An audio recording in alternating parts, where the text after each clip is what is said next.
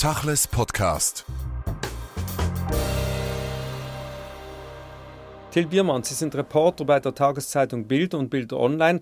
Nach den Hamas-Attentaten, nach den Massakern und Geistnahmen des 7. Oktober sind Sie nach Israel gereist und haben fünf Wochen lang tagtäglich aus Israel, Südisrael und Nordisrael berichtet, viele Reportagen gemacht. Wie haben Sie die ersten Tage erlebt? Zunächst mal war es wirklich eine geisterhafte Stimmung. Tel Aviv, normalerweise ist es ja ein Ort, an dem das Leben vibriert, war in den ersten Tagen danach wirklich eine Geisterstadt. Man hat kaum Leute gesehen. Die Leute waren schockiert. Das war ja eigentlich das Land, das äh, die Juden schützen soll. Und dass es dann genau dort so schlimm passiert, hat viele einfach in ihren Grundüberzeugungen erschüttert. Wie sind Sie vorgegangen? Was haben Sie in den ersten Tagen gemacht? In der ersten Zeit war kaum jemand auf der Straße. Wir sind direkt am 8. Oktober, also einen Tag danach, gelandet, sind direkt nach Sterot gefahren, diese Grenzstadt. Als wir dort reingefahren sind, ich und mein Kollege Peter Wilke vom Politico, das auch zu Axel Springer gehört, waren da noch Soldaten mit Gewehren im Anschlag und wir sind da ein bisschen naiv einfach reingefahren und haben unsere Schutzwesten angezogen und haben gar nicht richtig realisiert, wie gefährlich das eigentlich noch ist. Die Soldaten waren allerdings freundlich und meinten nur, bitte pass auf. Dann mit der Zeit in Tel Aviv ging das Leben wieder ein bisschen los. Die Cafés haben wieder ein bisschen geöffnet. Allerdings gab es dann keine laute Musik, die Leute haben nicht getanzt, Party gemacht. Die haben sich halt einfach getroffen, um auch zu reden und nicht mit diesem schrecklichen Trauma alleine zu sein. Ja, dann sind wir halt durchs ganze Land gefahren. Wir waren im Norden, wo, wo die Hisbollah ab und zu Raketen schießt, wo dann auch alle evakuiert wurden. Wir waren in Jerusalem bei Arabern, die meistens einen jordanischen Pass haben. Auch in Eilat waren wir wo 60.000 Evakuierte untergekommen sind aus Südisrael. Sie haben den Süden Israels erwähnt. In den ersten Tagen waren ja noch Terroristen infiltriert. Die Situation war chaotisch und unüberblickbar. Man wusste ja gar nicht, wo man in Sicherheit ist und nicht. War das nicht sehr gefährlich? Man wusste schon noch, dass da wohl noch welche unterwegs sind. Wir dachten halt, dass vor den Stellen, wo es noch richtig brisant ist, da schon eine Straßensperre sein wird. Und das war auch so. Also von Sterot weiter kam man nicht. Aber nach Sterot kam man noch rein. Und da waren wohl auch noch ein, zwei Touristen, die sich verschanzt hatten. Es war auch so, dass immer in den Tagen danach und sogar, glaube ich, sogar noch eine Woche danach manchmal noch welche aus irgendwelchen Verstecken gekommen sind und dann getötet wurden. Und auch in den Tagen danach haben immer wieder welche versucht, mit diesen Gleitschirmen rüberzukommen. Es gab auch wieder immer wieder noch Versuche, durch Tunnel und glaube ich auch übers Meer nach Israel zu gelangen. Allerdings war dann ja die Armee so stark vorhanden und das haben wir auch gesehen, deswegen haben wir uns auch relativ sicher gefühlt, dass die dann sofort getötet werden konnten oder festgenommen werden konnten. Was ja leider, leider an diesem schwarzen Schabbat, so nannten die das dort, am 7.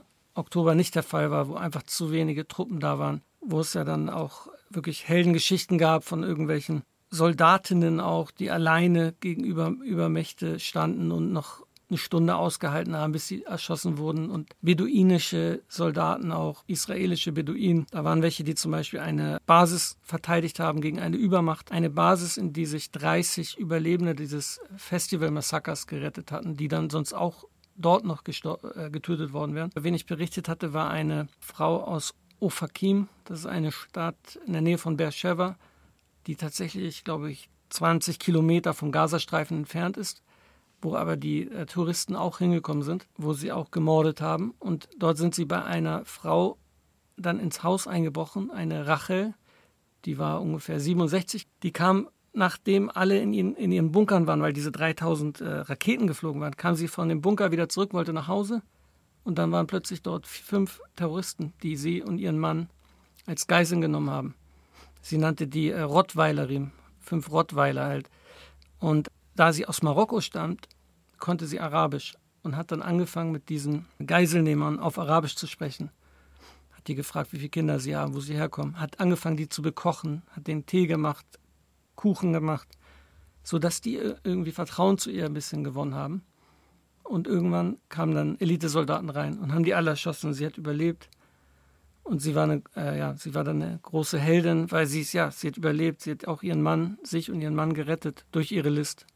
Das war so eine Hoffnungsgeschichte, aber leider viele, viele haben es halt nicht geschafft. Also ich habe auch mit einem gesprochen, der sich in einen so, einen, äh, so, so einen Schutzraum gerettet hatte. Das sind diese Schutzräume gegen Raketen. Die, haben keinen, die kann man nicht abschließen. Die gibt es überall im Süden Israels, weil an die Raketen hatte man sich ja gewöhnt, sozusagen. Da haben die diese Mörder einfach Granaten reingeworfen, wo diese unbewaffneten 40, 30, 40 junge Menschen waren. Und er hat unter den Leichen überlebt. Es gibt ja einen Unterschied zwischen Agenturjournalismus und Frontjournalismus, zwischen Reportertum. Vielen ist es ja gar nicht so bewusst, was das wirklich heißt, in solchen Situationen in Kriegsgebieten oder Konfliktgebieten unterwegs zu sein. Sie haben es geschildert, Sie haben natürlich alle getroffen, Opfer, Angehörige von Familien, von Soldaten, von Geiseln. Was macht das mit dem Journalisten, der dort unterwegs ist? Es war schon sehr, sehr bedrückend. Eine Szene zum Beispiel, da haben wir mit einem, einem älteren Ehepaar gesprochen, deren gesamte Familie ausgelöscht wurde. Deren Sohn hatte dort mit seiner Frau und den drei Kindern gelebt im Kibbutz Be'eri und zwar an der an der Ecke, die nah an Gaza liegt. Und da sind morgens als erstes die mit ihren Gleitschirmen gelandet und die wurden dann gefunden. Der Vater hatte noch die ganze Familie umarmt und die hatten alle Kopfschüsse bekommen. Und mit dem Vater zu sprechen, der, der war sehr stark, er hat geredet, aber merkte, dass, es, dass er innerlich zerbricht und seine Frau hat schon gar nichts mehr gesagt, die war völlig gebrochen. Und zu dem Zeitpunkt war es, glaube ich, drei Wochen danach, denken die halt jeden, jeden Moment daran, was da passiert ist, ob man es nicht vielleicht noch hätte irgendwie ändern können. Und wenn man das dann viel hört, ist es schon bedrückend. Und dann andererseits denke ich dann natürlich, ja, ich höre mir das an, das ist bedrückend für die geht das nie wieder weg. Ne? Also das ist ja gar kein Vergleich insofern, ja. Und trotzdem, Sie schreiben die Geschichte, aber Sie nehmen es dann doch mit, weil es sind ja dann doch andere Begegnungen, als äh, wenn man Politikerinnen und Politiker interviewt, sondern man nimmt ja die Geschichten dann auch mit in, in die Nacht. Träumt man da schlecht? Also manchmal, manchmal war es, äh, bin ich nachts aufgewacht, ja, weil es einfach viele, viele schlimme Geschichten waren. Auch eine, eine Oma, die jetzt auf zwei kleine Mädchen, drei und sechs Jahre, aufpassen muss, weil beide Eltern in Sterot von den Terroristen ermordet wurden. Und die äh, Kleinen sich im Auto versteckt hatten und am Ende noch gerettet wurden. Ich habe auch mit Eltern von Entführten gesprochen. Einem Joni Ascher zum Beispiel, dessen Frau und zwei kleine Mädchen in Gaza sind und der seitdem halt äh, sein, er sagte, er geht durch die Hölle jeden Tag, jeden Moment und weiß halt nicht, wie es, sein, wie es seinen Liebsten geht, ob die überhaupt noch leben. Ja, das, ist, das sind Sachen, die man sich schwer vorstellen kann. Dann war ich zum Beispiel aber auch in äh, Sterot, an dem Ort, wo diese Eltern mit ihren kleinen Kindern lebten. Und da gegenüber ist ein Hügel und von diesem Hügel kann man nach Gaza rüber gucken. Und da war halt, da sah man mit bloßem Auge Ruinen und dann auch heftigste Explosion. Und dann denkt man natürlich, oh, da drüben muss das natürlich auch ein extremes Leiden geben. Und es ist aber natürlich klar, wer dieses Leiden ausgelöst hat und wer auch dieses Leiden bestimmt will.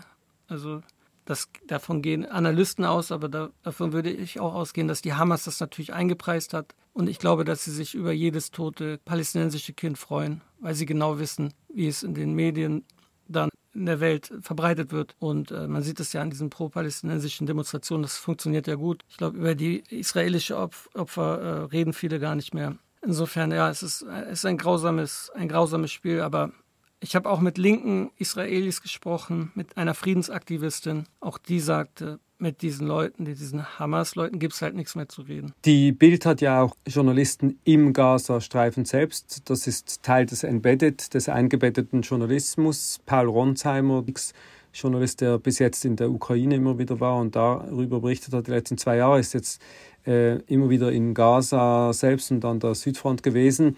Er berichtet darüber, wie funktioniert das bei Bild, diese Inszenierung auch des Konfliktes? Man hat oft auch den Eindruck, dass es ein wenig reißerisch dann aufgemacht. Es ist ja ein Medienkrieg auch um dieses Thema letztendlich. Paul war auf jeden Fall einmal mit, mit zumindest mit Soldaten drüben. Dann ist, ist er natürlich mit, mit den Truppen dort gewesen und in einem äh, umkämpften und auch gesicherten Gebiet und konnte aber natürlich nicht mit den Leuten dort reden. Und das ist halt auch ein großes Problem, dass man halt aus Gaza schwierig wirklich sichere Informationen kriegen kann, weil es gibt überhaupt gar keine ausländischen Journalisten, die dort sind und alles, was man davon von da bekommt, ist halt auf jeden Fall von der Hamas auch geprägt, weil ich glaube nicht, dass dort jemand oder sicherlich kann dort niemand von dort aus die Hamas irgendwie kritisieren. Das wäre, glaube ich, lebensgefährlich. Und ja, inwiefern das dann inszeniert ist, ich kann nur für meinen Teil sagen, ich habe einfach versucht, das aufzuschreiben, was ich gesehen habe, ohne irgendeine Brille. Ich war zum Beispiel, wie gesagt, bei den Beduinen von Rahat,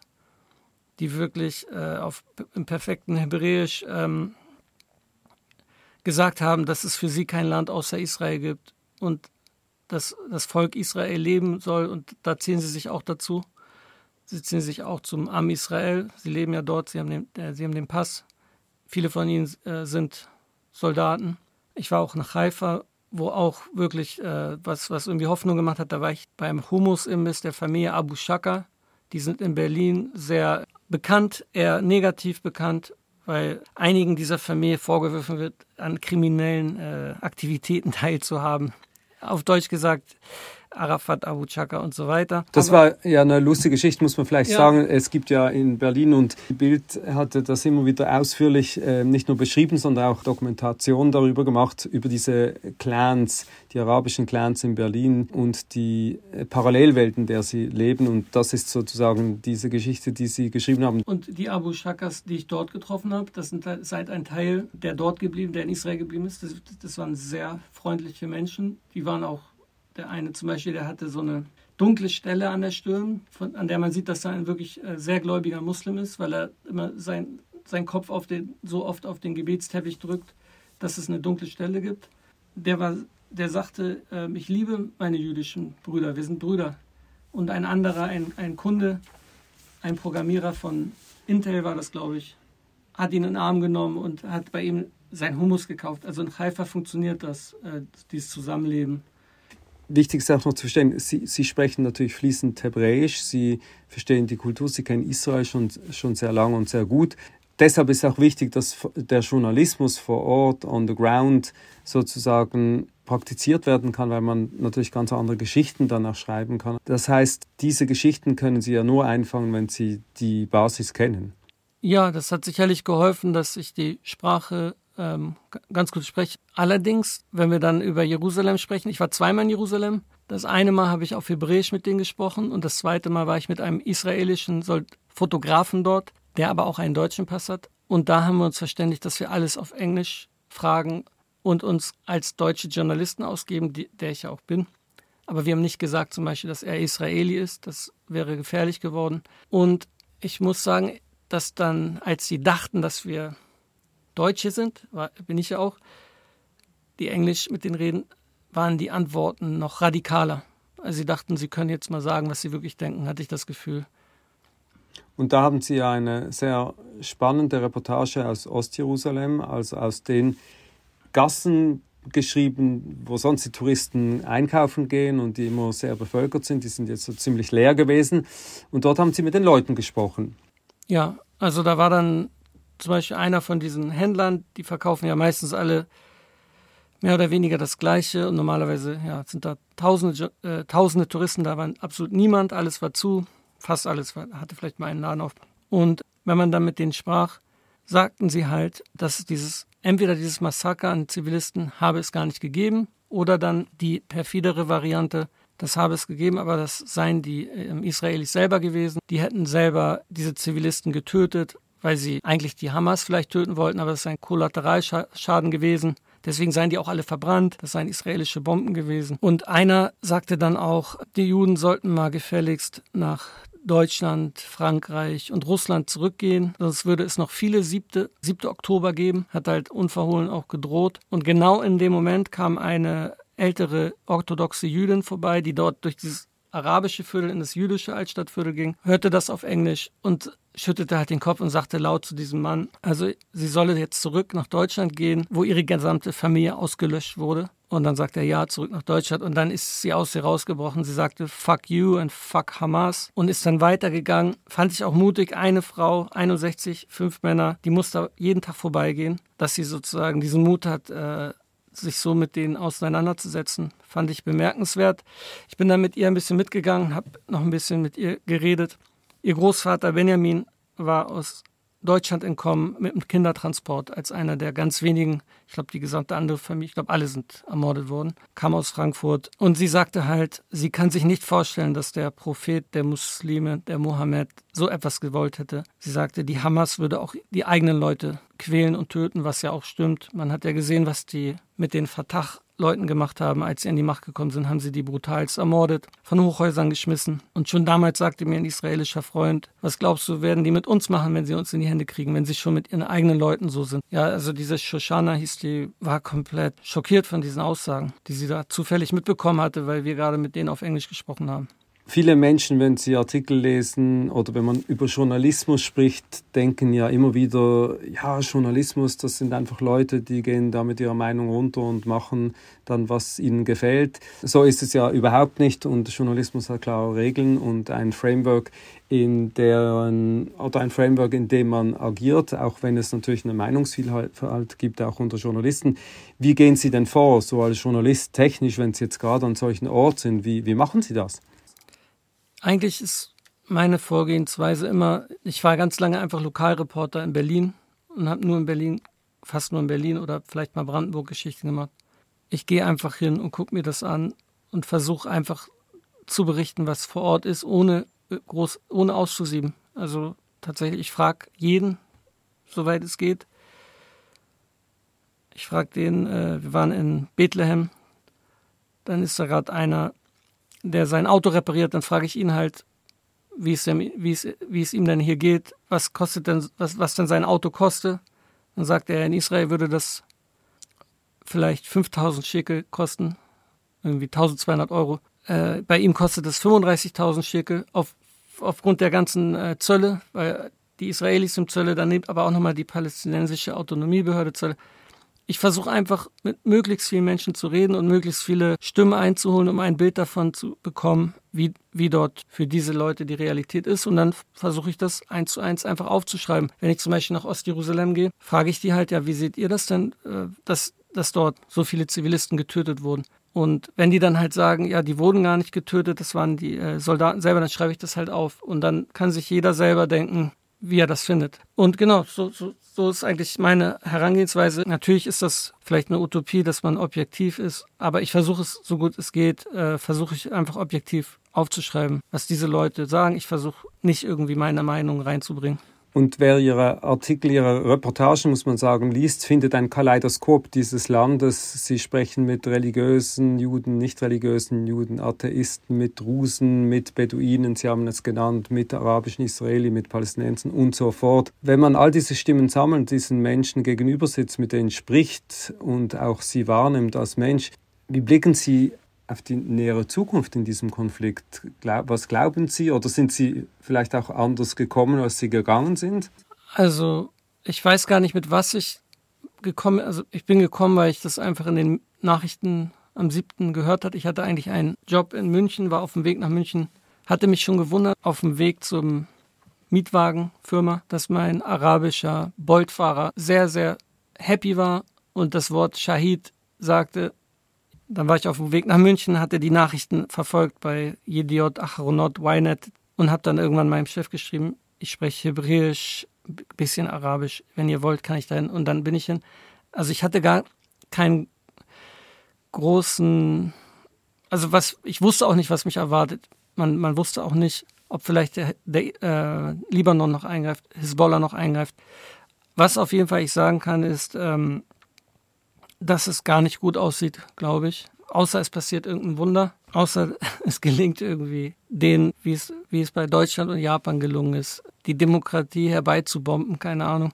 Aber es sieht nicht gut aus. Ich habe einen guten Freund, der jetzt das Land verlassen hat. Erstmal, der, der, sein Großvater ist aus Deutschland geflohen, geflohen, deswegen hat er einen deutschen Pass. Der ist jetzt erstmal nach Berlin mit seiner Frau, weil er Angst hat. Ich habe mit vielen Evakuierten gesprochen, die auch Angst haben, wieder dorthin zurückzukehren, die jetzt gucken, ob sie irgendwie Pässe kriegen. Eine will sich einen portugiesischen Pass holen, weil ihre Vorfahren irgendwann aus Sfarad, Portugal, äh, vertrieben wurden. Klar ist, dass man, das sagen tatsächlich alle, auch die Linken, dass äh, man auf diese Sache antworten musste. Da konnte man nicht sagen, okay, und jetzt so weiter. Das geht nicht mehr. Till Biermann, vielen Dank für das Gespräch.